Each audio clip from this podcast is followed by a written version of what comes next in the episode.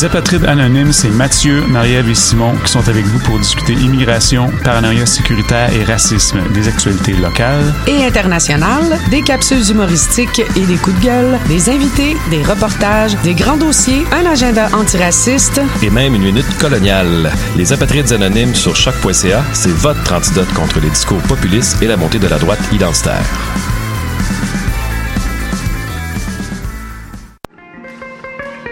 Les productions Nuit d'Afrique invitent tous les artistes de musique du monde au Canada à s'inscrire à la 14e édition des Silidors de la musique du monde. Cette prestigieuse vitrine est une chance unique de vous faire découvrir du public et de remporter de nombreux prix. Vous avez jusqu'au 1er décembre pour soumettre votre candidature. Faites vite, les places sont limitées. Pour plus d'informations, rendez-vous au www.silidor.com.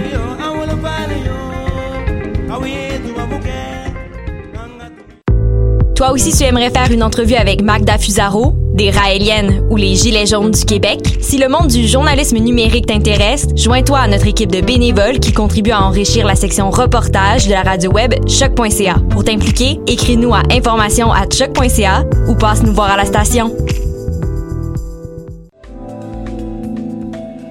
Je soutiens la réussite des jeunes. J'assure la sécurité alimentaire. Je facilite l'accès à un logement convenable je brise l'isolement social. Je bâtis des milieux de vie rassembleurs. J'aide une personne sur sept dans le Grand Montréal. Je donne à la campagne Centraide UCAM. centraide.ucam.ca.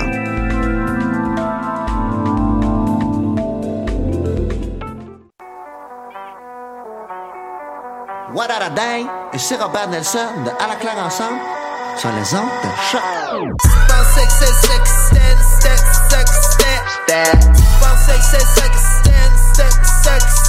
ten,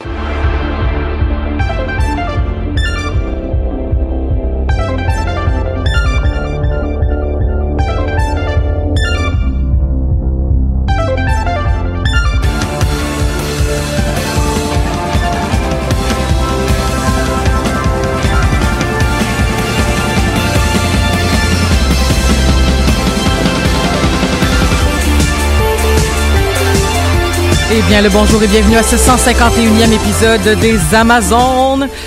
Et eh oui, déjà, déjà. On n'était pas là la semaine passée. On a pris un petit congé. En fait, euh, je m'appelle Elisabeth Simpson et je voulais vous annoncer qu'on avait fait notre spécial. En fait, on a pris congé parce qu'on a fait un spécial. Euh, de, en direct devant public euh, au département lundi dernier. Donc, on a fait deux épisodes avec l'épisode qu'on fait en ce moment. Ça fait deux épisodes. Alors, on a pris relâche la semaine dernière, mais nous sommes de retour pour notre 151e épisode. Et euh, pour parler de littérature, on a fini... Euh, on, avait, en fait, euh, la semaine passée, le Salon du livre de Montréal. donc, on, est presque d'actualité. En fait, on continue le plaisir. Et pour ce faire, on a un super panel et on va commencer avec le, le, 10 panel en commençant par ma droite avec Catherine. Comment ça va, Catherine? Bonjour, ça va bien? Puis euh, comment est-ce que tu as trouvé ton salon du livre? C'était, c'était bien, c'était très occupé, c'était euh, très fatigant, mais ça, ça vaut la peine. C'est toujours un plaisir d'être là. Ben tant mieux euh, si tu as eu du plaisir. est-ce que tu as un coup de cœur, un moment un moment cocasse à raconter, quelque chose, une anecdote de, de salon du livre? Ah ben pas vraiment. C'était, c'était pas très anecdotique comme salon. Il y avait énormément de gens. C'était un petit peu difficile de se promener par moment. Puis j'ai appris cette année, ouais, c'est peut-être une anecdote ça, que les livres, le papier absorbe l'humidité. C'est pour ça que l'air est tellement dégueulasse dans les salons du livre. Tout est ah! tellement sec parce que les livres bouffent l'humidité. Fait qu'au lieu d'avoir tous des livres qui sentent le pas, le pas bon moisi, euh, voilà, on a des, on a un espace sec. On a un espace très sec, puis la peau qui fend, puis euh, les lèvres qui craquent, puis euh, c'est le fun au bout. bon, ben, ben, en tout cas, ceci explique cela. Ben, il ben, y, aura pas de mystère euh, qui sera laissé à la fin de cette émission. Tous les mystères seront résolus. Et on continue le tour de table avec Stéphanie. Comment ça va? Salut, salut, ça va, ça va, ça va. Toi aussi, euh, Salon du Livre et Exposine que tu disais aussi. Oui, euh. exactement. Fait que beaucoup de yeux secs, de fatigue, mais j'ai pas attrapé la grippe. Ni à l'un, ni à l'autre. Ça, c'est miraculeux. Puis vu qu'il y a beaucoup de gens, puis qu'il y a de l'échange, parfois des poignées de main, puis des choses comme ça. Normalement, c'est certain. Tu finis avec la grippe, Puis, je suis en très bonne forme. Est-ce En que- fait, je viens de m'en rendre compte. Puis là, on voit que mon humeur s'est améliorée. On voit que je me suis rendu compte que j'étais pas grippée. Il y a pas de petite quel victoire. miracle? Est-ce que tu traînais ton purel? Non, non, j'ai absolument pas fait attention. Moi, je me suis résignée à chaque année à être grippée à ce temps-ci de l'année. Puis là, ben, c'est pas arrivé. Ben, peut-être que tes anticorps sont rendus extrêmement forts. euh, Yes! Que c'est c'est- c'est- c'est fait maintenant. Puis, ça- puis écoute, euh, au pire, l'année prochaine, si tu veux te faire même euh, vacciner pour être sûr et certaine que ça n'arrive pas, euh, tout C'est est vrai, possible. C'est vrai. Ben, merci d'être avec nous, Stéphanie. Merci. Tu vas commencer l'émission avec une petite chronique, mais avant, on va finir le tour du panel oui, avec notre invitée d'aujourd'hui, mon amie Émilie Nantel. Comment ça va, Émilie? Allô, Elisabeth, ça va bien? Ah, ben, je suis contente que tu sois là parce que tu as écrit un livre. Oui. Fait que, euh, on parle de littérature, fait que c'est cool que tu viennes nous parler de ton livre. Puis on, on va même prendre un moment privilégié durant l'émission pour en parler, mais pour ceux qui te connaissent pas, c'est qui Émilie Nantel? Émilie Nantel, c'est une auteure euh, bisexuelle euh, de Montréal qui euh, a un diplôme à l'UQAM, puis euh, qui a euh, auto-publié son premier livre en septembre. Ah ben c'est malade. Ah ben c'est cool. Je suis contente que tu sois là. Ben merci de m'avoir invité. Puis on, on- on- donc on va revenir à- après la chronique de Stéphanie pour parler de ton premier roman, mais d'ici là, euh, Stéphanie, Oui. t'es allée voir des documentaires, Oui. puis t'es allée voir plus particulièrement aussi le documentaire Drag Kids. Oui, exactement. En fait, je reviens euh, des, euh, de la 22e édition des RIDM, qui sont les rencontres internationales du documentaire de Montréal, qui présentait entre le 14 et le 24 novembre, donc un peu en même temps que le Salon du Livre, 154 documentaires provenant de 47 pays. Moi, j'étais en voir 5, puis je me suis dit que j'allais vous faire un tour d'horizon des, des, des 5, ben, des 4 premiers très rapidement avant de rentrer euh, dans le vif du sujet euh, du, euh, de Drag Kids. Donc, j'ai été voir euh, 143 rue du désert, un film de Hassan Ferhani qui, euh, qui porte sur un petit un dépanneur, si on veut, restaurant euh, qui se situe dans une route euh, au milieu du désert algérien. Donc, euh, c'est comme à, la fois entre le huis clos et le road trip parce qu'on suit la dame qui tient ce commerce-là, mais aussi les, les voyageurs. En fait, on reste dans le commerce, mais on voit les voyageurs euh, euh, rentrer, sortir. Euh, J'ai été voir Don't Worry, The Doors Will Open d'Aksana Karpovich, euh, qui est, on reste dans les transports, hein, qui est tourné dans un train, le Electric Catch. Moi, j'adore les trains. Puis, c'est vraiment un beau portrait des classes populaires, de toutes les personnes qui travaillent sur ce train-là, avec les conditions dangereuses que ça implique, mais aussi ceux qui vendent des, euh, des produits sur les trains, des journaux, du pain, euh, peu importe. Donc, c'est vraiment une belle vision des classes populaires ukrainiennes. Euh, J'ai été voir le magnifique documentaire Sans frapper d'Alex Punkin, qui revient, en fait, qui joue sur le témoignage... euh, d'une agression sexuelle, en fait de plusieurs agressions sexuelles, qui va être mise en scène par des comédiens, puis après on questionne ces comédiennes-là à savoir c'est quoi le rapport au témoignage, comment elles ont fait pour le comprendre. Donc il y a tout un rapport au récit, puis aussi à comment on, on, on- on peut, euh, on peut euh, en l'interprétant, en l'incarnant finalement, on peut réaliser des choses sur nos préjugés qu'on avait, déconstruire, essayer de comprendre mieux la personne. Donc le pouvoir finalement du témoignage qui est mis en scène dans ce film-là, puis qui ramène des choses sur leur propre vécu. C'est vraiment un film à voir sans frapper d'Alex Punkin. Et euh, finalement, mon avant-dernier film, c'était Searching Eva de Pia Herental. Ah, j'ai adoré ça. Ça porte sur euh, l'artiste Eva, qui est une jeune berlinoise d'origine italienne, mannequin, poète queer, féministe, anarchiste, travailleuse du sexe. Est-ce que j'ai besoin de dire quelque chose d'autre pour que vous ayez envie de voir ce film? C'était magnifiquement euh, réalisé. J'ai vraiment aimé euh, la mise en scène des images. Et finalement, euh, Drag Kids de Megan Wenberg, qui était le film de clôture cette année. C'est un documentaire de 78 minutes tourné en anglais qui met en scène quatre enfants, euh, trois garçons et une fille euh, qui, ont, qui sont âgés entre 9 et 11 ans et qui pratiquent le drag. Donc, euh, qui vont faire des, des spectacles de drag, qui vont, bon, qui vont, qui veulent réellement avoir une carrière dans, dans le drag. Il y a Stéphane ou Lady Gaga qui vient d'Europe, Jason ou Suzanne B. Anthony qui, qui vient des États-Unis, Branken ou Branken Xvasalia, mon Dieu, on me pardonnera la prononciation, euh, la, seule fille est celle qui vient de Vancouver, qui rejoint Nemis ou Queen Lactantia, très bien connue à Montréal, pour une performance qu'ils ont faite en commun, qui était présentée à Fierté Montréal euh, en 2018. Donc, Megan Wenberg euh, les suit euh, à la veille du spectacle. D'abord, en les rencontrant chacun dans leur maison. Donc, on voit, euh, leur, on discute avec leurs parents, leur entourage. On les voit performer dans leur scène locale aussi. Puis, bon, on les, on les suit aussi euh, se rencontrer à l'hôtel à Montréal, dans leur pratique euh, et durant le spectacle et après le spectacle. Donc, on a vraiment affaire à un documentaire euh, de star system. C'est pas un documentaire tu sais, il y, a- toute une partie politique parce qu'on va parler de tous les préjugés qu'on peut avoir envers euh, la pratique du drag, puis aussi si des enfants font du drag. Mais il y a aussi tout ce côté-là qui est vraiment très star system. Donc, on a vraiment l'impression d'assister à un film, en fait, dans une télé-réalité. Moi, je dirais que j'avais l'impression d'être dans une grosse télé-réalité qui passe à Musique Plus. euh, Est-ce que tu avais 10 ans. par hasard déjà écouté Princess and Tiara? Tiara? Est-ce que tu trouvais qu'il y avait comme un peu quelque chose de similaire? Non, je l'ai pas écouté, donc je peux pas... euh, je peux pas... Toddlers and Tiara, excuse-moi. euh, de nom. je peux pas, je peux pas faire la comparaison, mais ça ressemblait vraiment à, à tu suis Paris Hilton euh, dans un documentaire euh, euh, télévisuel. Donc il y avait vraiment ce côté-là très euh, glamour. On voulait euh, montrer le monde spectaculaire qui est le drag, mais avec le biais d'enfants. Et les enfants jouent le jeu de ce spectaculaire-là parce qu'à un moment donné, Stéphane se met à faire des cri- une crise, il tape dans son lit, il dit à la caméra d'arrêter de le filmer, qu'il va pas bien, qu'il veut que ça l'arrête, ça l'arrête, ça l'arrête. Puis là, il crie aux caméras, crie aux caméras. Et euh, finalement, bon, le- la scène se résout en, en lui qui part à rire. Donc, on comprend que c'est juste une mise en scène et c'est sa vision d'être une star.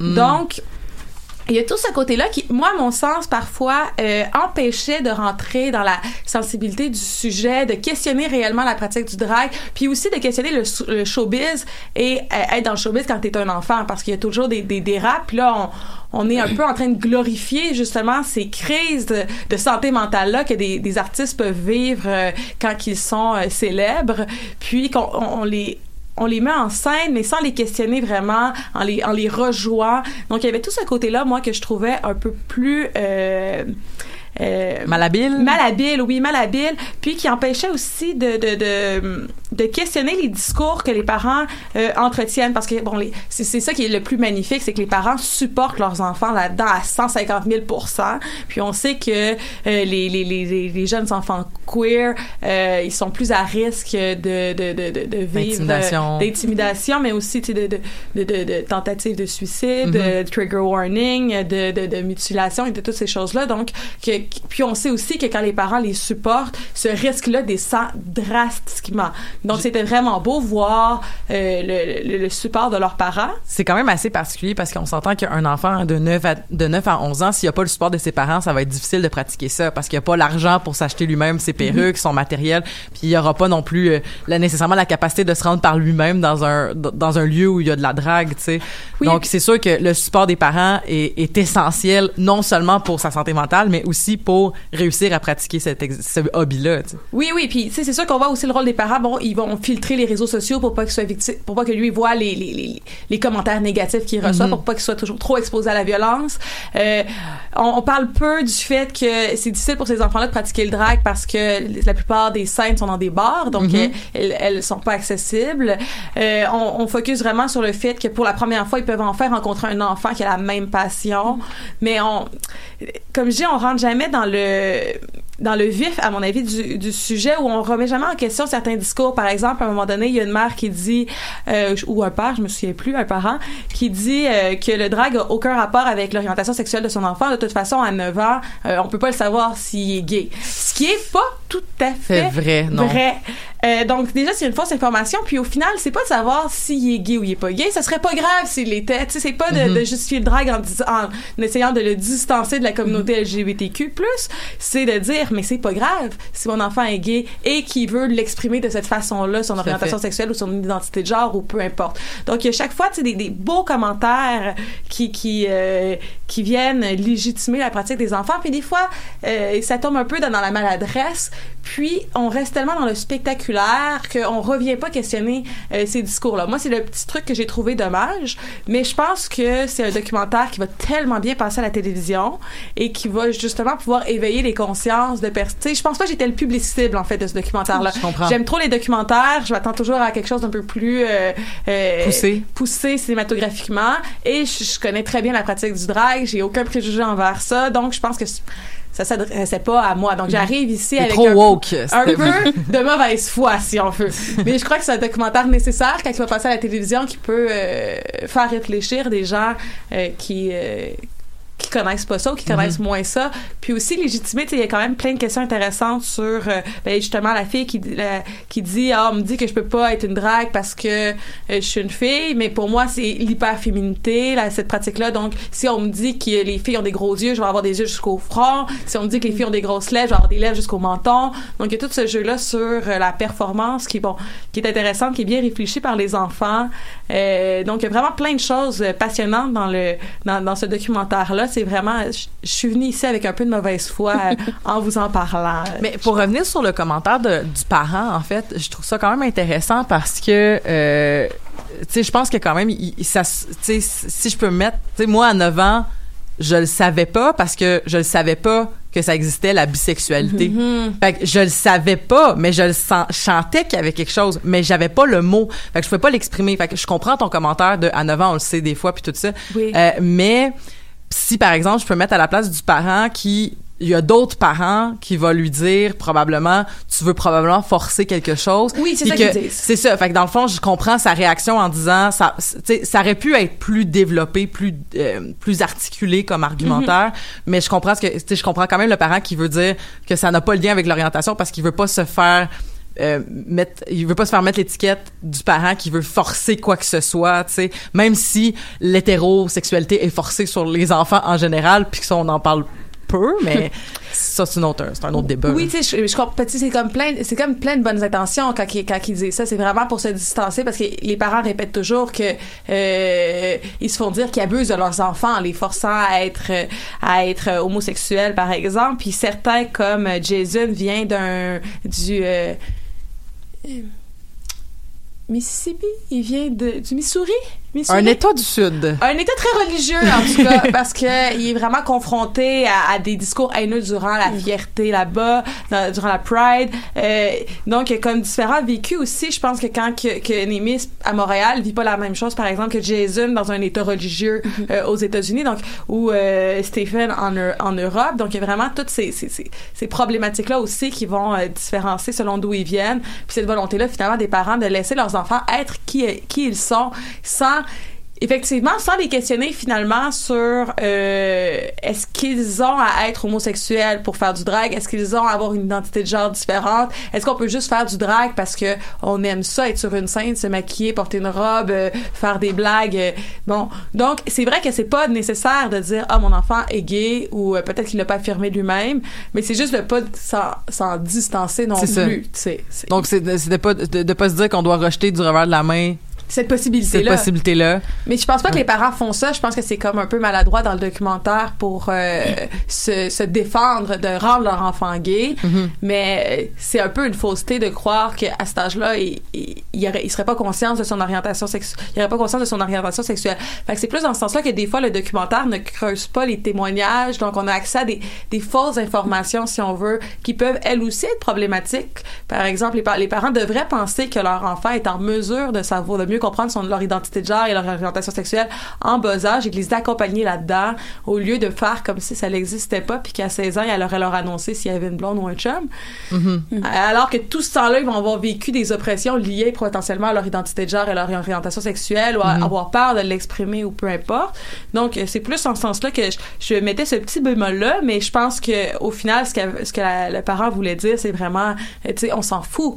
C'est vrai qu'on s'en fout. T'as pas besoin d'être une personne en particulier pour pratiquer le drag. Tu peux juste euh, aimer euh, ce- monde-là euh, exubérant qui est dans la, la l'hyper-féminité, qui est dans la, la, personnification, la performance des genres, qui ce qui serait tout à fait intéressant. On n'a pas besoin de catégoriser les gens qui, qui font partie de cette scène-là, effectivement.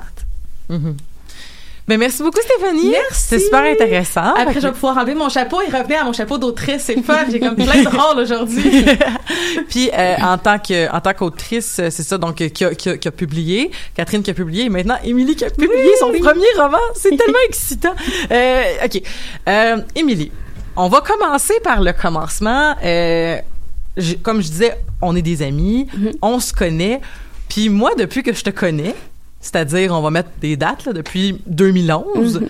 Euh, tu voulais écrire ce roman. Oui. Pas ce roman comme il est maintenant en 2019, mais je veux dire, il y avait déjà le le le le, le, Le bulbe d'une idée. du- le bulbe d'une idée d'un triangle amoureux. Il y avait quelque chose relié à il y a plus qu'un partenaire là-dedans. Mhm. Mais c'est ça, tu sais. Puis en plus, en 2011, on parlait pas de polyamour encore, puis tout ça. Puis euh, donc, je me rappelle, tu tu parlais déjà de ce roman-là. T'avais, t'avais, t'a- t'a- t'écrivais, t'écrivais, je pense. Ça se peut-tu que t'écrivais à la machine à écrire en plus? Oui, j'ai fait des bouts à la machine à écrire, j'ai fait des bouts à la main. Euh, j'ai fait la plupart du livre à la main, en fait. Puis, euh, puis pourquoi la main? Euh, à l'époque, euh, tout, je sais pas, les mots flowaient plus facilement à la main. Euh, Mon deuxième, en ce moment, je l'écris sur un iPad. OK. Euh, ça flow plus avec les, euh, les suggestions de autocorrect. ça flow, ça flow plus facilement parce que c'est plus facile de comme de catch up avec les idées dans ma tête euh, avec les suggestions que mon téléphone me donne. Parce qu'il y a, pas After aussi qui avait été écrit complètement avec un iPhone? La, la série After là qui est comme euh, qui cinq livres là qui se passe dans une espèce de de de de de, de, fanfiction mais c'est pas une fiction mais c'est avec comme un membre de One Direction qui est comme romancé. Ah, ça se Je peut. pense que la fille est allée, tout le monde en parle, puis elle a raconté qu'elle avait écrit tout son livre avec son iPhone, Mhm. à force de sortir des petits bouts sur Internet. Le, monde de la fanfiction est beaucoup. euh, la plupart des. Je, je suis moi-même une autrice de fanfiction, puis euh, la plupart de mes fics, je les écris sur mon téléphone dans Google Doc. Ben voilà, puis là, mais là, ce roman-là qui s'est écrit sur. Ben, moi, je te dis que je, je dis que je le sais depuis 2011, mais véritablement, ça fait depuis combien de temps que tu voulais écrire ce livre. J'ai commencé à écrire ce livre-là en 2013, en fait.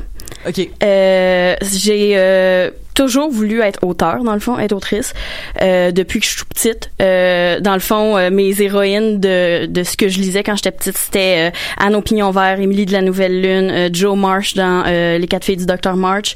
Euh, eux autres, c'est toutes des euh, soit des autrices ou des poétesses. Puis moi, ce que je voulais quand j'étais petite, c'était d'être comme eux autres. Fait que j'écrivais des petites histoires puis tout ça. Puis euh, avec le temps, ben la société m'a dit ça te prend une vraie job, euh, genre tu peux pas être une auteure, ça arrive juste aux autres. Fait que là, j'ai essayé de trouver ma voie, euh, mais j'ai continué à écrire des fanfictions, j'ai continué à genre euh, travailler mon mon art puis tout ça, puis tra- travailler ma ma voix en écrivant des fanfictions. Puis éventuellement, euh, mon mari a lu une de mes fics, puis il a dit ça c'est aussi bon que certains trucs qui sont publiés. Euh, tu devrais vraiment écrire un livre. Puis ça c'était en 2013. Puis j'étais comme OK, genre écrire un livre, mais j'avais pas nécessairement une idée. Puis éventuellement, ça a pris à peu près un an à genre essayer de développer mon idée, essayer de développer un plan, genre euh, vraiment comme euh, élaborer mes personnages. Puis à peu près un an plus tard, je pense, ouais non, quelques mois plus tard, j'ai euh, commencé à écrire vraiment pour vrai le manuscrit. Puis ça a pris six ans avant de le publier. Mhm.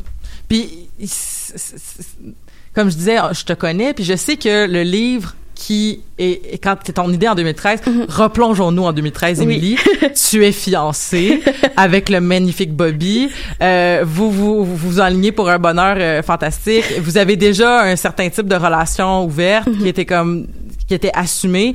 Puis là, euh, on, on- tu sais, t'avais quand même une identité beaucoup plus femme à l'époque, si je peux Mhm. si tu me permets Oui, de, oui, de oui, le dire. absolument. Puis là, le livre qu'on a dans nos mains en 2019, je trouve qu'il ressemble beaucoup, il te représente beaucoup justement, tu sais, avec comme cette espèce d'explosion là dans que tu as eu de cette espèce de d'effervescence là que tu as eu dans le monde queer tu sais comme comme comment est-ce que c'est d'a- d'accepter que des idées vont changer? Y a-tu fallu que tu fasses des deuils de certaines idées ou ça c'est venu naturellement dire ça c'est ce que je voulais dire avant puis ça c'est ce que je veux dire maintenant C'est euh, ça c'est quand même c'est quand même venu naturellement. Euh, mettons le premier jet, il y a juste moi qui l'ai lu, personne d'autre l'a vu. J'ai retravaillé ce jet là pour faire un deuxième jet. Euh, puis celui-là je l'ai fait lire à mon à mon mari, puis à un de mes très bons amis, shout out François Tousignan. Euh, puis dans le fond eux ils m'ont donné leurs opinions puis tout ça puis à l'époque ce livre là avait c'était très très très épisodique. Il y avait pas de ligne directrice. Puis François il m'a dit ça c'est ton élément déclencheur ça c'est ton fil directeur. Puis le livre a pris forme à partir de ça. Puis à partir de là c'est devenu quelque chose de très différent. Il y a des personnages au complet qui ont été ajoutés. Puis euh, au début, début, euh, dans le premier jet, euh, tout ce qui se passait, les personnages, puis tout ça, était très collé sur ma réalité. Euh, le personnage principal, c'était moi. Puis euh, il y avait plein d'éléments dans l'autofiction. dans l'autofiction. Il y avait plein d'éléments de ma vie, puis tout ça, mais plus ça a grandi, plus ils se sont éloignés de ma vie. Puis en ce moment, c'est comme Open. Euh, oui, le livre s'appelle Open, A Tale of Love, Mermaids, Bassists and Creepy Dudes. Euh, le livre n'est plus du tout euh, ce qui était au début, puis ça a rien à voir avec ma vie en ce moment. Mhm. Parce que, peux-tu nous parler un peu de c'est qui euh, Amy Evans, euh, ton personnage principal? Oui, euh, dans le fond, euh, juste pour vous mettre en contexte, Open, c'est un, une comédie romantique queer euh, polyamoureuse. Et Amy, c'est une fille de 25 ans. J'avais 25 ans à peu près quand j'ai commencé à écrire le livre. Elle, elle a, elle a pas vieilli. Euh, fait que c'est une fille de 25 ans qui est bisexuelle, qui habite euh, avec son euh, son chum David, qui sont euh, dans une relation ouverte. Au début, c'est vraiment juste une relation ouverte. Euh, ils voient des gens euh, ici et là, mais c'est vraiment euh, soit des one night ou tu sais juste des relations purement sexuelles puis tout ça. Puis à un moment donné, elle va tomber en amour avec un gars. Puis tomber en amour, ça, ça faisait pas partie de leur euh, de leur ground rules à Amy puis David. Fait qu'il faut qu'ils réévaluent la relation. Puis plus ça va, ils vont se mettre à plus euh, explorer le polyamour, etc. en rencontrant diverses personnes. Puis euh, euh, vraiment à la, f- ben, je veux pas, je veux pas te donner de spoilers, mais ça Mhm. termine vraiment comme avec quelque chose qui est plus dans le polyamour que dans la relation ouverte, mettons. Mhm.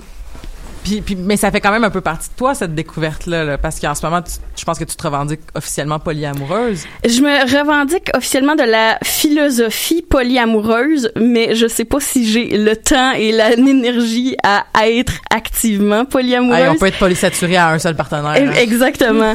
Euh, mais c'est ça. Donc, dans le fond, je me revendique de la philosophie du polyamour, mais je ne pratique pas activement le polyamour Mhm. en ce moment. Je comprends, je comprends. Tout à fait. Puis euh, là, dans le fond, ton livre, qui, qui là, dans le fond, tu t'es auto-édité, Auto-publié, oui. dis-je. Ça s'est passé comment cette cette euh, cette aventure-là? Dans le fond, moi, mon livre est en anglais, puis euh, donc j'allais vraiment dans le milieu de l'édition euh, américain parce qu'il y a aussi un plus grand marché, etc., un plus grand public. Euh, puis euh, dans l'édition, le milieu de l'édition américaine, ce qui est très différent d'ici, euh, ça te prend presque obligatoirement un agent pour pouvoir te faire publier. L'agent, lui, sa job, c'est de te trouver une maison de publication. Puis il fait de l'argent seulement si toi, tu fais de l'argent. Fait que les agents ont pas intérêt à prendre euh, un livre euh, qui sont pas convaincus qu'ils sont capables de le vendre. Puis en ce moment, ben le polyamour, mais ça vend pas.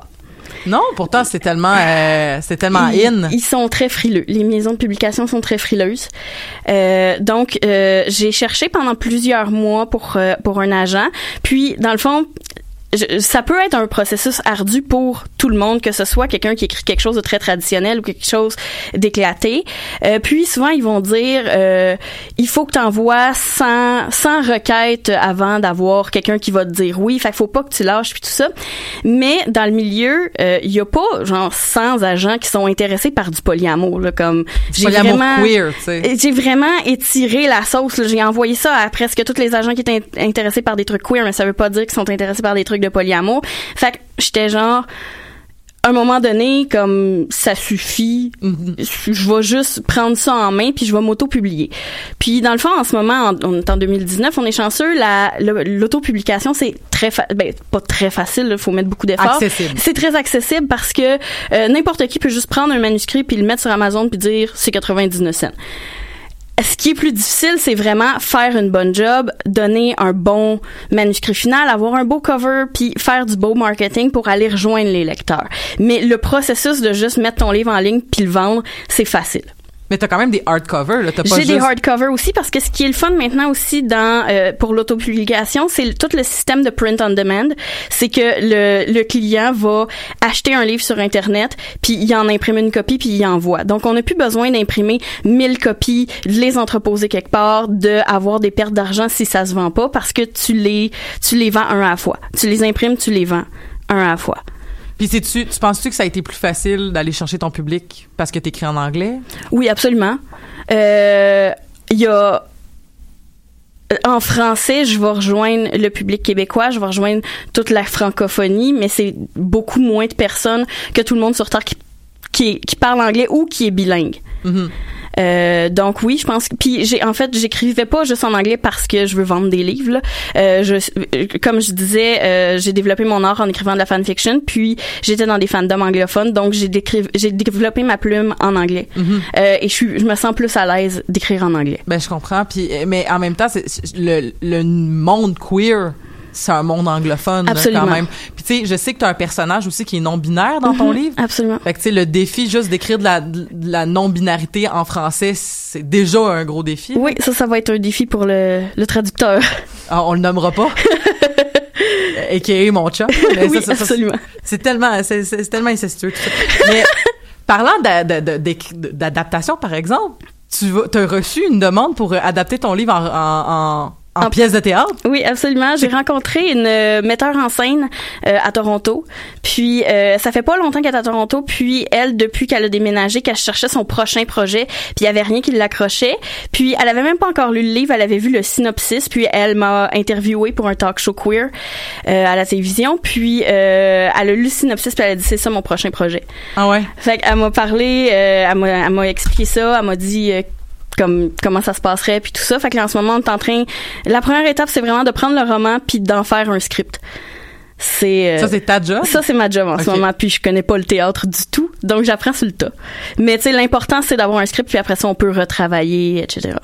Ben là, de toute façon, t'as plein d'alliés autour de toi qui, qui connaissent le monde du théâtre euh, ou de l'é- l'écriture théâtrale qui va pouvoir te donner des coups de main puis c'est important pour toi de travailler aussi avec comme justement le regard des autres parce que tu sais t'as Bobby qui a relu t'as François qui a Mhm. relu ça a été comment de t'as t'as eu combien de prélecteurs en fait? J'en ai eu quatre. Euh, Bobby et François, ils ont lu le euh, deuxième puis le troisième jet. Puis pour le troisième, il y a aussi nos amis Ariane puis Marie-Ève qui se sont joints à l'équipe. Mhm. Euh, J'aimais ça avoir plusieurs regards différents. Ariane qui est une qui est une Amazone Ariane Préfontaine on la salue Allô Ariane. euh, J'aimais ça parce que ben Bobby et François, euh, même si tu sais ils ont tout l'aspect processus créatif, qui comprennent l'aspect de, de une, une narration, etc. Euh, ils sont pas, euh, en fait, François est pas queer. Euh, puis, euh, fait que ça m'emmenait avec Marie-Ève puis Ariane, ça m'emmenait un, était plus dans mon public cible, c'est-à-dire des filles dans la vingtaine queer. ouais voilà puis et puis dans le fond là ton livre va être traduit en français Oui, absolument. Puis, puis on va puis il va être la, même ça va être la même chose, ça va être auto-publié sur Amazon. euh, Oui. Euh, Amazon puis d'autres plateformes aussi parce qu'il y a d'autres plateformes qui, qui, qui offrent ce service-là si on veut pas encourager le géant Amazon. puis on peut on peut on peut passer outre, mais j'ai vu aussi que ton livre était sur Indigo. Euh, oui, Indigo, euh, il est aussi sur euh, IndieBound qui fournit plein de librairies indépendantes. Puis j'en ai laissé des copies papier euh, à Leguelion, à Port de Tête, à la librairie de Verdun, puis à euh, la euh, librairie coopérative de Concordia. Bon, ben ça veut dire que je peux aller là-bas en personne m'acheter une copie puis euh, Puis encourager un libraire indépendant. puis tu vas me le, le, le, le dédicacer. Absolument.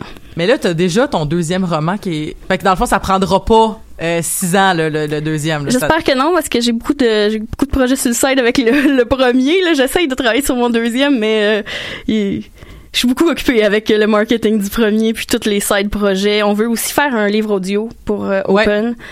Euh, donc c'est beaucoup beaucoup de, de projets sur le side. J'essaye très fort de travailler sur mon deuxième en ce moment, mais ça avance pas vite. Ben dans tous les cas, je veux dire, tu tu continues quand même à faire ce que t'as toujours rêvé, puis je pense que c'est ça qui qui est merveilleux. Absolument. Mais j'aimerais ça quand même que tu nous parles du synopsis du deuxième parce que je trouve ça vraiment fascinant. Euh, le deuxième, on change complètement de, de, de genre. Ça va être un livre euh, YA, donc Young Adult, c'est-à-dire un livre qui s'a- qui s'adresse aux adolescents. Euh, puis c'est un livre science-fiction, fantasy. C'est une jeune fille bisexuelle, of course, parce que c'est moi, qui découvre qu'elle a le pouvoir de voyager dans le temps avec ses selfies. Oh. Fait Un, un genre d'effet papillon. Oui, tout à fait. Puis dans le fond, tu sais, c'est à l'adolescence, euh, c'est un- une période où est-ce que tu fais plein de choix. Euh, puis dans le fond, elle, elle se rend compte qu'elle a ce pouvoir-là. Fait qu'à chaque fois qu'elle fait un choix, puis que ça vire mal, ben elle peut revenir dans le temps puis euh, arranger ça. Euh, fait que dans le fond, elle a une vie pas de conséquences. Mais une vie pas de conséquences, ça a beaucoup de conséquences. En tout cas, ça, j'ai trouvé ça très intriguant, le, le- tu sais, le, le- le- justement, le, comme ça. Oui, mais tu sais, dans le fond, à chaque fois que tu revis ta vie, tu vas devenir euh, la, trai- la traîtresse, la meurtrière. ah, j'ai trouvé ça vraiment merveilleux. Ok, c'est très intriguant, puis j'ai vraiment, euh, j'ai vraiment hâte de lire euh, tout ça. Je lis pas vite en général en français, fait qu'en anglais, je dis ça va tout être un défi, mais je vais certainement essayer d'avoir le script au pire pour avoir l'essence de ton de ton de ton œuvre. Merci beaucoup, Émilie, d'avoir d'être venue ce matin pour parler de ton livre. Je trouve ça, c'est très, je trouve ça, je suis honorée de t'avoir reçu à mon micro. Et euh, j- j'inviterais euh, Stéphanie, Catherine à rentrer dans la discussion parce que euh, vous êtes toutes des autrices. Puis c'est c'est intéressant ce que tu as dit, euh, Émilie, quand tu parlais du sentiment d'imposteur, dans le fond. Là, le sentiment de... On te dit, tu tu pourras pas faire d'argent avec ça, tu pourras pas Mhm. réussir avec ça. Puis, mais vous avez toutes fait le leap of faith de faire, c'est pas grave, je le fais. Puis je me demande, comme d'où est-ce qu'est partie votre motivation? Est-ce que les... Comment vous avez géré le doute? Hey, moi, à date, j'ai publié des essais puis de la poésie. si je voulais faire de l'argent avec ça, j'ai vraiment mal choisi mon orientation de carrière, là. ça se passe pas. Donc, euh, je sais pas, mais moi, en fait, tu sais, je viens d'un milieu pauvre, on dirait, fait que ça me... Pas faire d'argent, euh, c'est le quotidien, c'est euh, c'est pas effrayant, c'est pas... C'est à la fois effrayant parce que tu peux pas te rattraper, mais en même temps, c'est pas quelque chose avec lequel euh, manger du riz pendant trois semaines, je suis bien à l'aise avec ça. J'aime même ça, le riz blanc, là, je me confesse, là. Donc, je, moi, ça m'a pas... Cette perspective-là m'a jamais euh, inquiétée. Je publiais pas non plus pour en faire une carrière nécessairement. Si ça l'arrive, euh, euh, ça l'arrivera. Euh, ou si c'est en train d'arriver. Euh, ou si un jour je me décide à faire des demandes de bourse, euh, ça, ça, peut-être que j'aurai de l'argent. Mais euh, c'était pas... euh, Tu peux faire une demande de bourse pour écrire un roman? oui. oui. Oui, oui, oui. En fait, c'est comme ça que tu fais de l'argent. Ouais. OK. C'est pas en les vendant, c'est en l'écrivant, en, Ouais. en ayant des bourses de création. Euh, puis, euh, mais euh, sinon, moi, ça, ça a juste jamais été un questionnement. Je me suis juste jamais dit, euh, ah, est-ce que je vais réussir à en vivre ou est-ce que, je sais pas, toi, pour toi, Catherine, euh, si c'était un. Ben non, mais à partir du moment où je me suis dit que j'allais jamais vivre de ça et que j'allais probablement jamais avoir un parcours linéaire puis une job de 9 à 5, euh, je trouvais que c'était beaucoup plus facile de vivre avec cette idée-là. Je me disais, ben je vais travailler à contrat, je vais être travailleuse autonome, puis je vais me garder du temps pour écrire mes livres. Puis au début, ben c'était juste une idée comme ça parce que j'avais pas écrit de livre, mais à partir du moment où je commence à avoir des contrats, puis des promesses d'édition, puis euh, des gens qui attendent après mes manuscrits, ben c'est devenu une réalité. Puis c'est assez facile à concilier, mettons, avec la job à temps partiel. C'était comme Ouais. Oui, oui, c'est sûr que ça se. Puis aussi, quand je dis, faut, pas- je ferai pas d'argent, faut, faut pas s'en faire, faut pas non plus tomber dans le travail gratuit, hein, parce que ça, c'est super c'est certain. dangereux euh, quand on écrit de- d'accepter des choses euh, euh, toujours gratuitement, toujours bénévolement ou toujours sous-payé. Sauf c'est euh, quand une bibliothèque t'invite, elle est censée te payer. Quand une école t'invite, elle est Oui. censée te payer. Quand Oui. que tu participes en collectif, il est censé te payer, à moins que ce soit Oui. quelque chose de politique, euh, zine, euh, des Mhm. choses comme ça qui sont en dehors du système commercial. Mais autrement, tu sais, normalement, il est censé avoir euh, une rémunération pour le travail. Donc, euh, je dis qu'on ferait pas d'argent ou peu importe, ou que ça me dérange pas, mais c'est à nuancer, à nuancer. On fait de l'argent, mais on n'en fait pas beaucoup. Non, c'est ça. ça la différence. Mais oui, c'est ça. Une façon de, de vivre de ça, justement, c'est de gagner des bourses. Puis euh, sinon, c'est d'aller faire des animations dans les écoles. Mhm. Les auteurs qui disent qu'ils vivent de ça, c'est ça qu'ils font la majorité du temps. C'est faire des animations, des présentations, des conférences dans les écoles, les écoles primaires, secondaires. C'est comme ça que, entre gros guillemets, tu vis de ta plume au Québec. Puis, mais c'est plus facile d'avoir cet accès-là quand tu écris de la littérature jeunesse, young adult ou pas nécessairement? Ben, pas nécessairement parce que tu peux faire ça pour la poésie, surtout Oui. au secondaire. C'est comme une espèce de porte d'entrée. Les, les profs essaient d'enseigner ça. C'est plus facile de, d'enseigner de la poésie quand c'est contemporain, puis quand en plus tu peux inviter les poètes à venir dans ta classe pour jaser de ce qu'ils font. C'est, fait que ça, ça dépend vraiment de ce que de ce que tu veux faire, mais c'est vrai en même temps que la poésie puis l'essai ça se vend moins bien, Oui. puis qu'il y a des choses qui se vendent plus. Oui, si tu veux faire de l'argent, va écrire des romans jeunesse, puis va écrire du policier. C'est là-dedans que Mhm. l'argent se trouve. Ça, Mais, euh, mais là, on a Émilie qui a écrit une rom-com. Toi, t'as écrit des essais puis de la poésie. Stéphanie, toi, Catherine, c'est quoi ton, ton, ton, ta, ta bibliographie? Pas ta bibliographie, mais ta bibliothèque est remplie de quoi en ce moment? Euh, moi, j'ai écrit deux recueils de poèmes, euh, un recueil de nouvelles, deux romans jeunesse. J'ai euh, participé à deux collectifs et l'an prochain, je vais sortir mon premier roman policier et mon premier roman d'horreur. Fait qu'on continue quand même avec la veine de Stephen King. À quel point Stephen Ouais. King, c'est une influence pour toi? Euh, c'est- une, euh, c'est de moins en moins une influence, malheureusement, parce que Malheureusement? plus- ouais, ben parce qu'au début je me disais ah je vais écrire, je vais écrire du Stephen King, je vais être la Stephen King du Québec, mais plus j'écris, euh, plus j'écris ce que moi j'ai envie de faire dans le fond. Fait que tu vas être la Catherine Côté du Québec, puis ça va être bien correct. Du Québec, c'est ça. Ça va être vraiment mieux, en fait. Ouais, ouais. Ouais, on n'a pas besoin d'un Stephen King au Québec. on est capable Non, de... on a sûrement besoin d'une Catherine Côté au Québec. Ouais, peut-être peut-être plus, peut-être plus.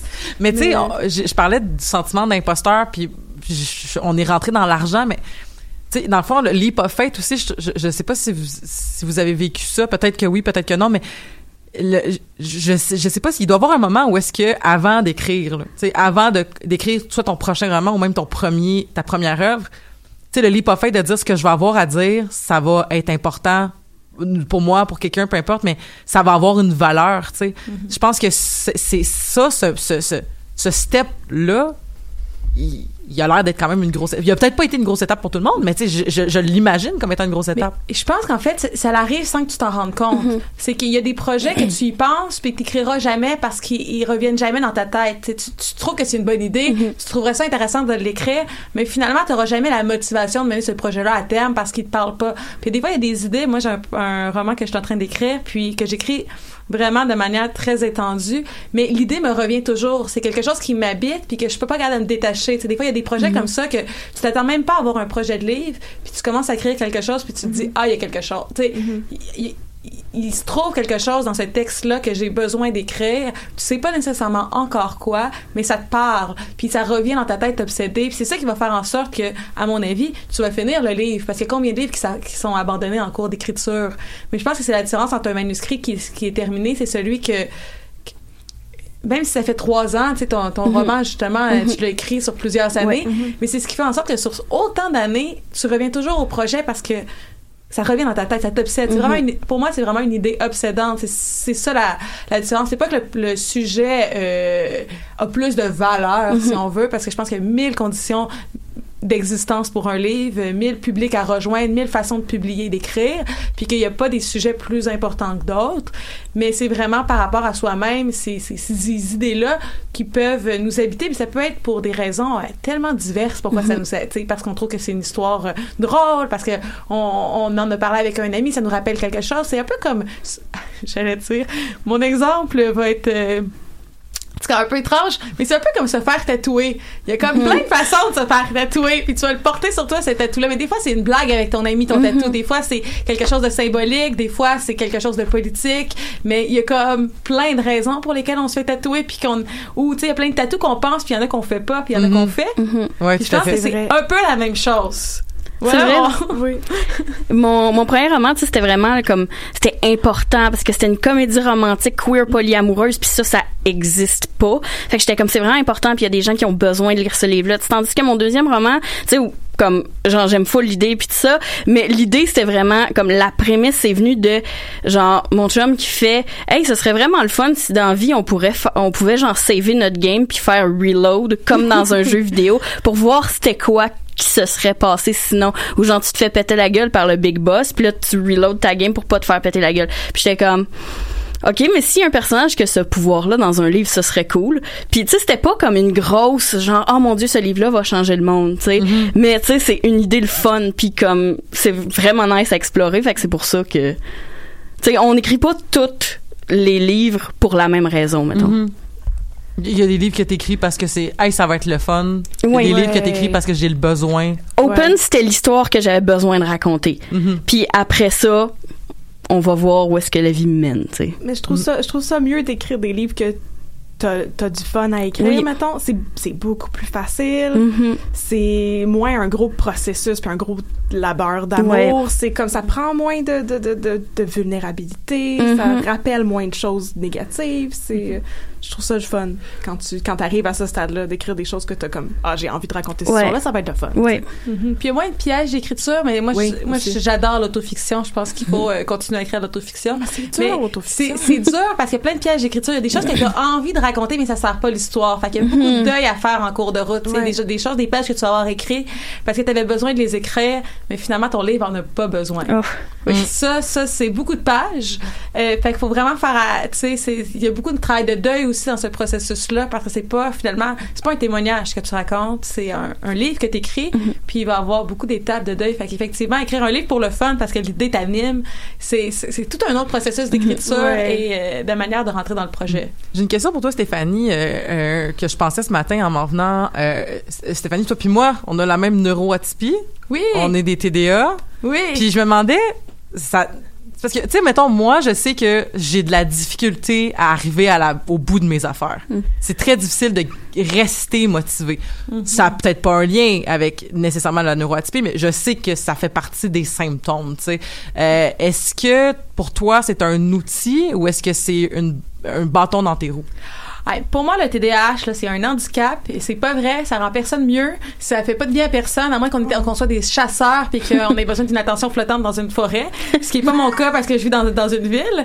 Mais non, non, c'est un handicap euh, qui, fait en sorte que tu te démotives, que tu te désintéresses de tes projets, que tu as de la difficulté à organiser tes idées, que tu as de la difficulté à t'asseoir, à mener un, à regarder ton écran, à être motivé. Tu bref, il y a, rien qui aide à l'écriture, à- selon moi.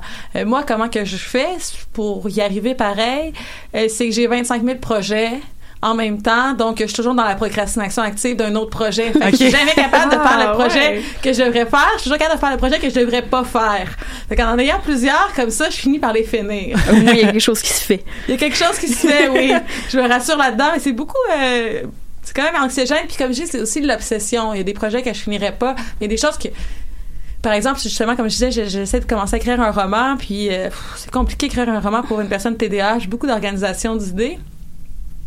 Mais je suis pas capable de me défaire de cette idée-là de l'écrire. Fait que je, je re- je reviens toujours, puis je sais qu'à un moment donné, je vais finir par y arriver. Je pense qu'à un moment donné, il faut juste avoir foi. C'est cette foi-là, c'est de pas abandonner parce que des fois, tu as envie d'abandonner parce que tu te dis j'y arriverai jamais, mais quand tu as la foi de dire ah non, mais j'en ai fini des projets, c'est suffit d'avoir fini un premier projet pour en finir d'autres.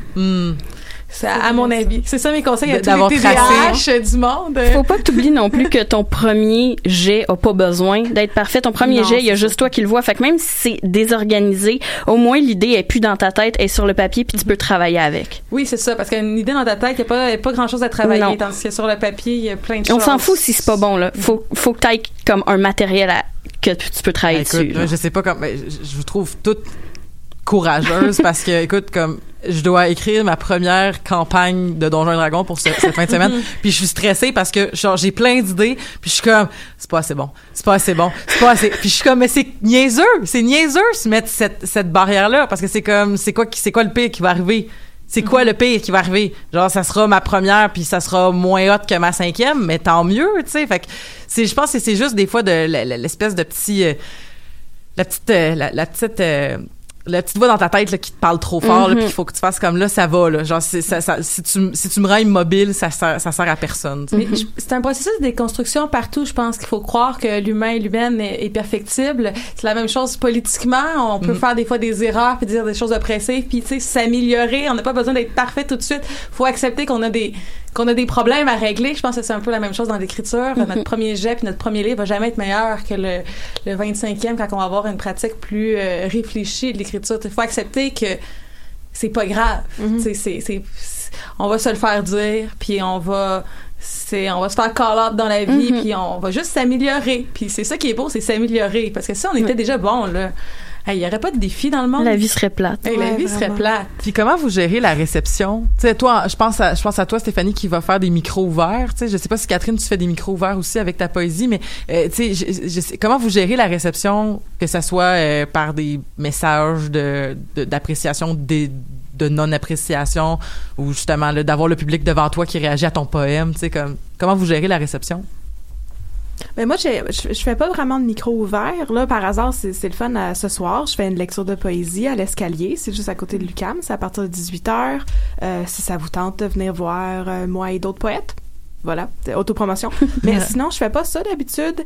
Euh, Puis les gens prennent pas la peine de m'écrire pour dire qu'ils aiment pas ce que je fais. Ça serait chiant. Ça serait vraiment chiant. Fait que quand je reçois des messages, c'est juste, c'est ça, c'est mes, c'est mes DM, c'est mes direct messages qui rentrent. Puis là, c'est des gens que je connais pas. Fait que là, je suis comme, ah, je sais pas qu'est-ce que ces gens-là me veulent, tu sais. Puis là, au lieu d'être des vieilles personnes un petit peu louches qui veulent t'approcher puis tu sais pas trop pourquoi, ben c'est des messages de, ah, ben j'ai lu tel livre puis euh, c'était vraiment bon. Merci beaucoup. Oh, c'est Ah. sweet. Mais c'est ça, ouais, il y a pas, c'est, c'est, euh, je trouve que c'est plus dur le regard critique quand t'es dans le processus d'écriture, Mhm. puis d'accepter de comme faire lire justement de trouver des beta readers, faire lire un premier Ouais. jet, puis recevoir les commentaires, ça c'est plus difficile qu'une fois que le livre est sorti parce qu'après ça t'es comme ok j'ai plus aucun contrôle, je pourrais pas le transformer de toute manière, je peux plus changer ce manuscrit là, il est, il est sorti, il est fini, c'est Exactement. là, sais. Puis en plus, tous les livres euh, vont résonner avec quelqu'un puis pas avec quelqu'un d'autre. On a tous lu des livres qu'on est genre ben ce livre-là, il est objectivement bon, mais ça c'est pas le livre qu'il fallait que je lise ou qu'il fallait que je lise en ce moment. Mhm. Fait que c'est normal qu'il y ait des gens qui vont pas aimer ce que t'écris dans le fond. C'est certain. Moi, ça dépend. C'est quoi qu'on parle quand on pose cette question-là? Mhm. Si on parle d'un public dans une salle ou le public dans son salon, à savoir s'il aime ou non mon livre, moi, je m'en fous, là. Au sens où, euh, moi, j'haïs des affaires, euh, j'aime pas des affaires, j'adore des affaires, euh, j'ai plein d'émotions par rapport au livre que je lis. Et, et euh, ça n'enlève rien au livre que je suis en train de lire, que je l'aime ou que je l'aime pas, ou que dans une salle, personne m'écoute puis tout le monde parle. Moi, j'en ai ça me dérange pas. Personne me doit mon- leur attention. Moi, je- des fois, j'écoute pas les textes des autres. Je pense que c'est un échange. Puis si le dialogue est pas là entre les deux, ben, qui m'écoute pas, puis je continuerai à parler toute seule jusqu'à temps que je quitte la scène. Ça me dérange absolument pas. Après, si on parle de la réception critique, euh, tu sais, il y a encore d'autres couches de réception. Est-ce qu'on parle de la réception critique dans les journaux, dans les revues? Là, je trouve que des fois, la critique négative, moi, j'en ai jamais reçu, mais j'en lis de d'autres personnes que je trouve qu'elles sont malhonnêtes, ces critiques négatives-là, au sens où elles refusent de lire le projet, puis elles vont le détruire pour des considérations. Quand tu dis qu'ils refusent de lire, c'est parce qu'ils ne le lisent pas pour ce que ça, C'est ça. ça. ça se veut? Oui, dans le sens où on, on va refuser à ce livre-là de pas être un autre livre, mais on, de pas être un autre projet d'écriture, de pas parler selon les normes de la littérature, alors que ça devrait pas être ça selon moi. Donc, euh, dans ce sens-là, euh, moi, je, je- c'est quelque chose que je parle souvent en plus, la critique négative euh, en littérature. Pour moi, ça, c'est inadmissible. Je pense qu'il y a des critiques négatives qui peuvent être bien faites, mais qu'il faut faire attention, surtout quand c'est une parole dominante, d'un groupe dominant qui parle d'une euh, d'une littérature euh, de groupe marginalisé ou d'histoire marginalisée. Il faut faire attention à pas demander à ce que la personne écrive comme les groupes dominants, parce que c'est pas comme ça que ça fonctionne. hein. Il y a différents états culturels.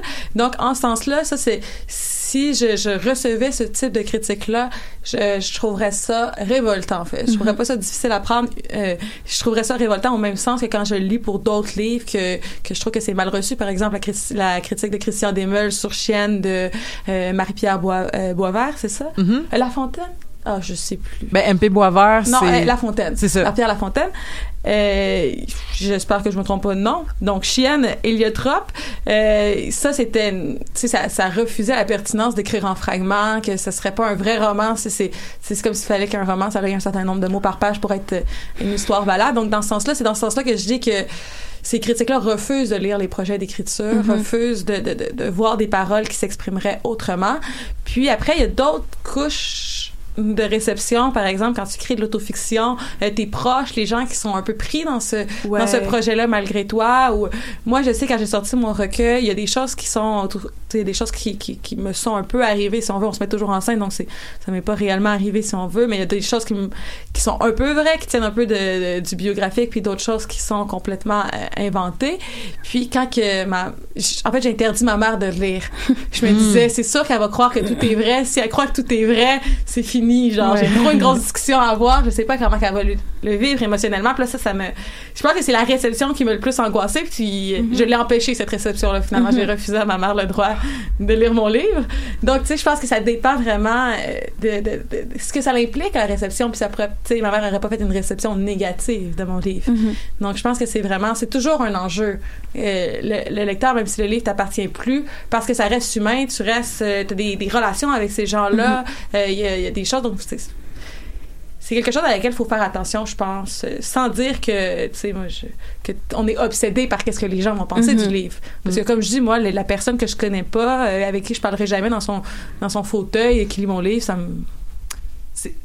C'est vrai que c'est- c'est pas la même chose, mais moi aussi, c'est ça, j'avais eu un petit peu de backlash pour mon, mon premier recueil de poèmes parce que je parlais, euh, ben, je parlais de moi, mais je parlais aussi de ma famille, puis des gens de ma famille éloignés et tout. Puis euh, il y avait certaines personnes qui, euh, des cousins, cousines de ma mère, des gens que je n'ai jamais rencontrés, qui euh, ne m'avaient pas écrit directement, mais avaient écrit à ma mère pour se plaindre de ce que j'avais écrit. Et ça, ça m'avait tellement fâchée. Mhm. Ah oui, je comprends.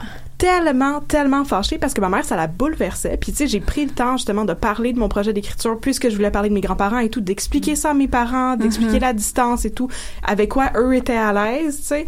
Euh, Il y a certains, il y a certaines personnes dans ma famille dont j'ai pas parlé parce que, justement, mes parents étaient pas à l'aise que je parle de ces personnes-là, tu sais. Moi, j'étais comme, OK, j'ai fait ma job, Mhm. tu sais. Puis j'ai passé, c'était mon projet de mémoire aussi, j'ai passé des années à défendre ça dans ma tête, qu'est-ce que j'ai le droit de dire, qu'est-ce que j'ai pas le droit de dire. Puis là, c'était un an et quelques après que mon livre soit sorti, qu'un grand-oncle, Monsieur Chose, que, dont j'ai jamais entendu parler dans le fin fond de la BTB, prenne la peine d'écrire des messages d'insultes. Non pas à moi, mais à ma mère. Ça m'avait tellement fâché. C'est- Si t'es pas petit, content là. avec mon livre, écris le tien, puis c'est tout. C'était comme... C'est ça. Fait que Ça, non. ça, c'est des, des ré- réceptions négatives, émotionnellement prenantes. là, ça, oui, dans- ouais. mais là, tu sais, moi, en tout cas, à ce stade-là, c'est comme, ben, je suis, fière du livre que moi j'ai Mhm. réussi à faire, puis c'est, je suis bien désolée si, si toi t'aimes pas ça, puis ça te fait de la peine, mais en même temps, si tu voulais pas que j'écrive sur cette personne-là dans la famille, mais t'avais juste à écrire ton propre livre sur cette personne-là dans la famille, puis j'y Mhm. aurais pas touché, tu sais. Aurait, l'histoire aurait été dite, puis j'aurais pas eu l'impression qu'il fallait que je la raconte, tu sais. J'ai- une anecdote d'autrice euh, Ben, finalement! Euh, parce que en fait, euh, quand mon grand-père est décédé, euh, j'ai été mandatée en fait pour faire le, le- texte aux funérailles. Puis c'était vraiment, j'ai pas une famille qui, qui aime parler en public en fait. Fait que je pense que ça a comme fait, comme ils ont descendu la liste puis c'est arrivé à moi. Puis euh, j'étais vraiment mi-figue, mi-raisin par rapport à ce projet-là parce que j'ai comme toujours eu une relation très, très euh, épineuse avec mon grand-père. Fait que c'était... Fait que moi-même, j'étais comme, OK, je vais prendre le temps d'écrire des choses. J'ai testé mes blagues les plus euh, weird à mon père. Il y en a qui ont pas passé, puis j'ai dit, OK, si ça passe pas pour toi, ça passera pas, fait que c'est correct. Mais j'ai écrit, je crois, quelque ah, Au final, j'étais vraiment contente de ce que j'avais écrit. Mais j'ai appris une semaine avant, même pas, genre deux jours avant les funérailles, que ma famille avait appelé mon père pour... Ils m'ont pas parlé à moi, tu sais, ils ont appelé mon père pour leur dire...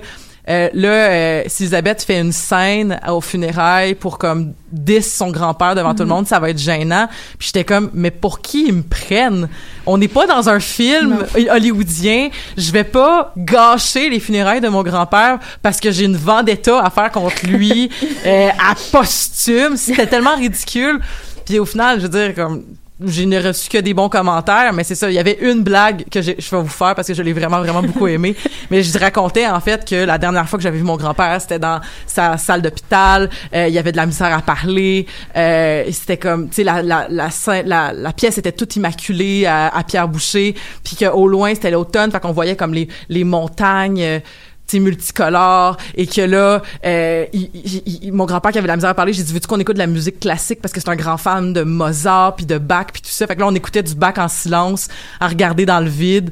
Puis j'ai dit que c'était le moment le plus Denis Arcand de ma vie. Puis là là il y a comme eu un silence j'ai dit c'était une blague vous avez le droit de rire. Puis là tout le monde s'est mis à rire. Fait que, mais c'était comme ma seule blague tu sais. Mais tu sais c'était très correct là au final. Mais je me rappelle que ça m'avait vraiment heurté de ma, de ma- que ma famille avait pris pour acquis que j'allais faire une scène. Puis comme, mais, mais me connaissez-vous? En fait, c'est ça qui, qui m'a fait de la peine. Je pense, puis je pense que je comprends aussi ta peine, Catherine, quand tu dis en plus que c'est des gens que tu ne côtoies pas, tu sais, qui ont pris la peine de faire ce jugement-là. C'est, c'est très choquant. C'est très choquant. Ben justement c'est des gens qui me connaissaient pas. C'est c'est peut-être une partie de ça. C'est c'est de, de d'avoir pris pour acquis que j'avais des mauvaises intentions, mettons, en Mhm. racontant certaines affaires sur certains membres de ma famille, puis que ça venait pas d'une d'une from a place of love. Ouais. C'est pas juste c'est pas que je les aimais puis j'avais envie de parler d'eux. C'était comme que j'avais envie de bâcher des gens dans mon livre. Mhm. Voyons donc. tu sais. Il nous reste peu de temps. Euh, je rentrerai pas dans. J'avais des questions euh, encore euh, sur euh, la. Com je voulais vous poser des questions sur la communauté auteur-autrice Mm. euh, montréalaise ou québécoise, savoir c'était quoi votre relation avec, mais on n'aura pas le temps de rentrer dans ces détails-là. Mais peut-être que je vous donnerai la patinoire pour la fin, juste pour. Est-ce que vous avez des choses à plugger justement? Il y a ton, il y a ton, il y a ta lecture de poèmes ce soir, Catherine, à l'escalier qu'on rappelle à 18 h Est-ce qu'il y a d'autres événements que vous voudriez euh, nommer dans les prochaines semaines, mois, ou juste dire où on peut trouver vos livres? Ben, vous pouvez trouver mes livres à emilinantel.com, E E-M-I-L-I-E-N-A-N-T-E-L.com. Voilà. Merci. Euh, moi, j'ai des projets, mais je sais pas quand est-ce qu'ils sortent, fait que j'ai pas de date. Euh, mais sinon, j'ai publié le recueil euh, de poésie La rumeur des lilas chez Delbusso Éditeur. J'ai publié un, j'ai dirigé un livre sur ciné cadeau, publié Oh. chez Tamar parce que j'ai vraiment des intérêts variés dans la vie. J'ai aussi, qu'est-ce que j'ai fait d'autre, je sais plus. Mais je, je signe une suite de poèmes dans le prochain numéro d'Estuaire qui va sortir en décembre euh, sur la nage, qui est aussi une, une, une occasion de parler de non-binarité et de classe sociale Mm. euh, à travers la nage. Vous découvrirez ça si vous le, le lisez. Puis d'autres choses qui s'en viennent, mais comme je dis, j'ai pas un calendrier euh, mental chez TDAH. Je sais pas, c'est demain me, me réserve. Euh, ben moi, vous pouvez trouver mes livres dans, dans, dans pas mal toutes les librairies. Euh, S'ils sont pas là, d'habitude, ils sont censés être disponibles sur commande parce qu'il y a rien jusqu'à date qui a été pilonné, fait que tout existe encore. C'est le fun. Euh, et sinon, vous pouvez euh, me suivre sur Facebook parce que mon profil Facebook est public, fait que c'est aussi un profil un petit peu professionnel où est-ce que je partage euh, les événements auxquels je participe, les salons auxquels je participe et tout, mes nouvelles publications. Fait que vous pouvez aller me suivre euh, sans nécessairement être mon ami puis avoir accès aux photos de mes chats sur, euh, sur Facebook. Fait que, que du doux, que du doux. Que du doux. Euh, ben merci beaucoup les filles, merci, Merci. Catherine, merci, Merci. Steph, merci Émilie d'avoir été des nôtres. On se retrouve la semaine prochaine pour un autre épisode des Amazones et d'ici là, je vous souhaite de passer une belle semaine.